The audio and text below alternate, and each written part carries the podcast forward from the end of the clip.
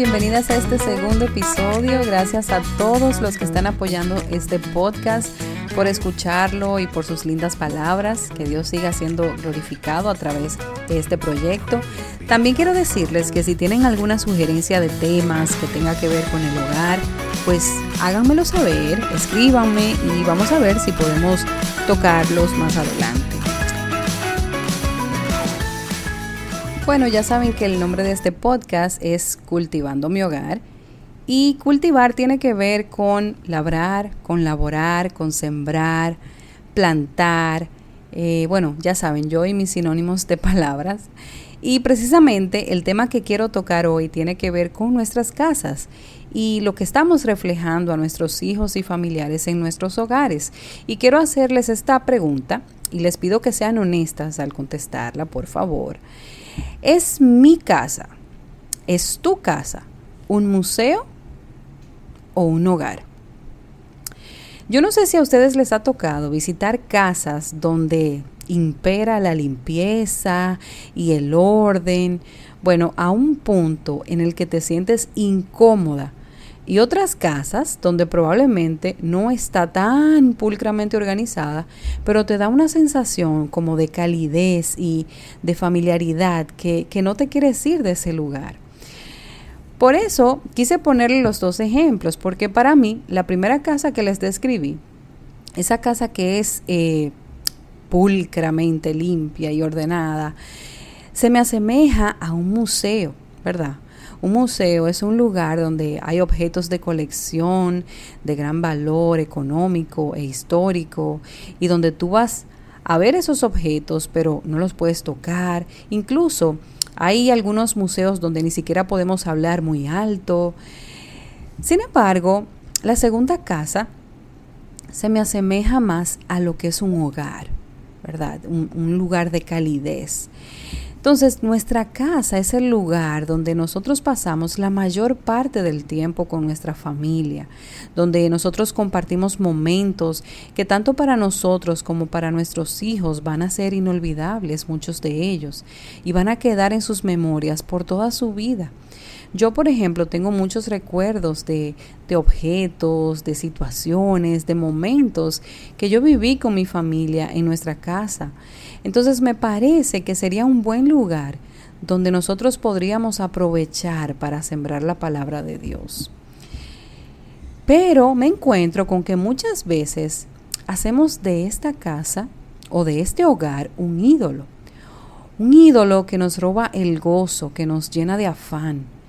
Y por otro lado, también muchas veces descuidamos esta, esta casa y la convertimos en un caos.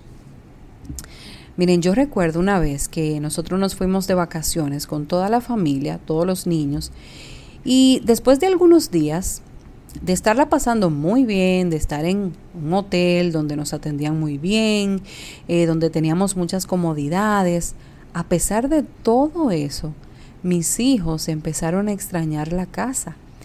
Y saben que eso me dio una buena impresión porque yo entendí que aunque estábamos con todas las comodidades que te puede dar eh, un lugar así, no es un hogar. Porque la palabra hogar se usa para designar un lugar donde las personas se sienten seguras, donde las personas sienten calma, paz, calidez, como dije anteriormente. Y me causó mucha curiosidad saber que la palabra hogar viene del latín focus, que es el lugar donde la casa, es el lugar de la casa donde se prepara la hoguera, donde se prepara el fuego. Entonces hay un sentir de calidez y comodidad ligado a esta palabra. Hermoso, ¿verdad? Uno de los versículos que nosotros hablamos en el primer episodio, en Tito 2, nos hablaba sobre ser cuidadosas de nuestro hogar, o sea, hacendosas. Y esto también tiene que ver con el orden que nosotros tenemos en nuestra casa. Ahora bien, yo quiero hacer la diferencia entre cuidar nuestro hogar y hacer de nuestro hogar un ídolo. Y quiero hacerles una, anécdota eh, personal Cuando yo conocí a mi esposo, yo recuerdo haber ido a su apartamento de soltero con algunos amigos y me sorprendió ver la pulcritud que había en ese lugar, señores. Yo no me atrevía ni a sentarme en uno de los muebles por temor a ensuciarlos. Y esto en un hombre es como que un poquito más sorprendente, ¿verdad? Eh, realmente había algo de obsesión ahí con eso, con el tema de la limpieza y él. Pero luego nos casamos y empezamos a tener hijos y bueno, ya se pueden imaginar la lucha que yo tenía al principio, porque yo sé que para él este tema de, la limpieza, de mantener el orden, era sumamente importante. Pero con tantos niños pequeños era muy desgastante para mí mantener eh, ese mismo orden, ¿verdad? Y de cierta forma esto se llegó a convertir en mí en un ídolo, porque yo quería eh, darle valor a lo que mi esposo le daba valor, pero cuando mis hijos hacían una de sus travesuras eh, en las paredes o en los muebles, yo me enojaba al punto de, de castigarlos, castigarlos por, por ellos no tener el cuidado que a lo mejor tiene un adulto, porque ellos son niños, o sea, muchas veces ellos no entienden que esas cosas a las que nosotros le damos valor, ellos también tienen que darle valor. Y saben que un ídolo es todo aquello que esté ocupando el espacio y el tiempo que le corresponde a Dios, aquello a lo que le damos prioridad antes que a Dios. Y yo no estoy diciendo que nosotros no debemos enseñarle a nuestros hijos a tener cuidado de las cosas. Eh, de hecho, tenemos que enseñarle a ser agradecidos y cuidadosos con todo lo que Dios nos da. Y esto también incluye las cosas que tenemos en casa. Pero, pero hay etapas y no es lo mismo un apartamento de un soltero ¿verdad? Un hogar donde ya la pareja terminó de criar sus hijos y tienen el nido vacío, a un hogar donde hay niños pequeños. Eh, va a lucir totalmente diferente o debería de lucir diferente, ¿verdad? Al final mi esposo y yo tuvimos una conversación en la que nosotros concluimos que nosotros estamos en una etapa de crianza y probablemente nuestra casa no va a lucir de la manera que nos gustaría, pero entendemos que ellos también necesitan sentir que esta es su casa y que este es su hogar y que ellos tienen la libertad de estar y de caminar en cualquier área de, nuestra casa. Yo recuerdo que cuando yo estaba pequeña, en casa de, mis abuelos, había una área donde solo era para las visitas. Y, nosotros no podíamos entrar a esa, a esa área, a ese lugar. Y, y unos muebles que estaban ahí, pero que nosotros no podíamos usarlo, porque esos muebles eran solo para las visitas. Imagínense. O sea, nosotros en nuestra casa, eh, mi esposo y yo tuvimos que tomar algunas medidas, ¿verdad? Para nosotros poder tener un poco de paz en este aspecto. Eh, y por ejemplo, nosotros no tenemos alfombras, eh, no tenemos objetos muy valiosos que se puedan romper. ustedes conocen sus hogares y saben dónde pueden hacer cambios. Eh, para que tanto ustedes como sus hijos sientan un poco de paz en este sentido, porque muchas veces queremos tener eh, organización extrema donde hay niños y donde nuestros niños están en etapas de aprendizaje, donde estamos enseñándole a, ser cuidadosos, a ser eh, agradecidos con las cosas que tenemos. Y tener tantas cosas no les ayuda a ellos y tampoco a nosotros. Otra forma de hacer de nuestra casa un ídolo es cuando nos, nos pasamos todo el día haciendo quehaceres, haciendo oficios. Mis amigas, esto nunca acaba, o sea, siempre va a haber ropa que lavar, platos que limpiar, algo que recoger, cosas por organizar y algo que yo hice que me ayudó mucho fue eh, organizarme y hacer un horario en el que yo pueda poner los días y las horas en las que voy a hacer tareas específicas en mi casa. Eh, hay cosas que tenemos que hacerlas diarias, como por ejemplo arreglar la cama, lavar los platos, pero hay otras tareas que nosotros podemos dividirla por días. Eh, si quieren, hablamos un poco más de este tema, de las tareas del hogar y todo eso en otro episodio.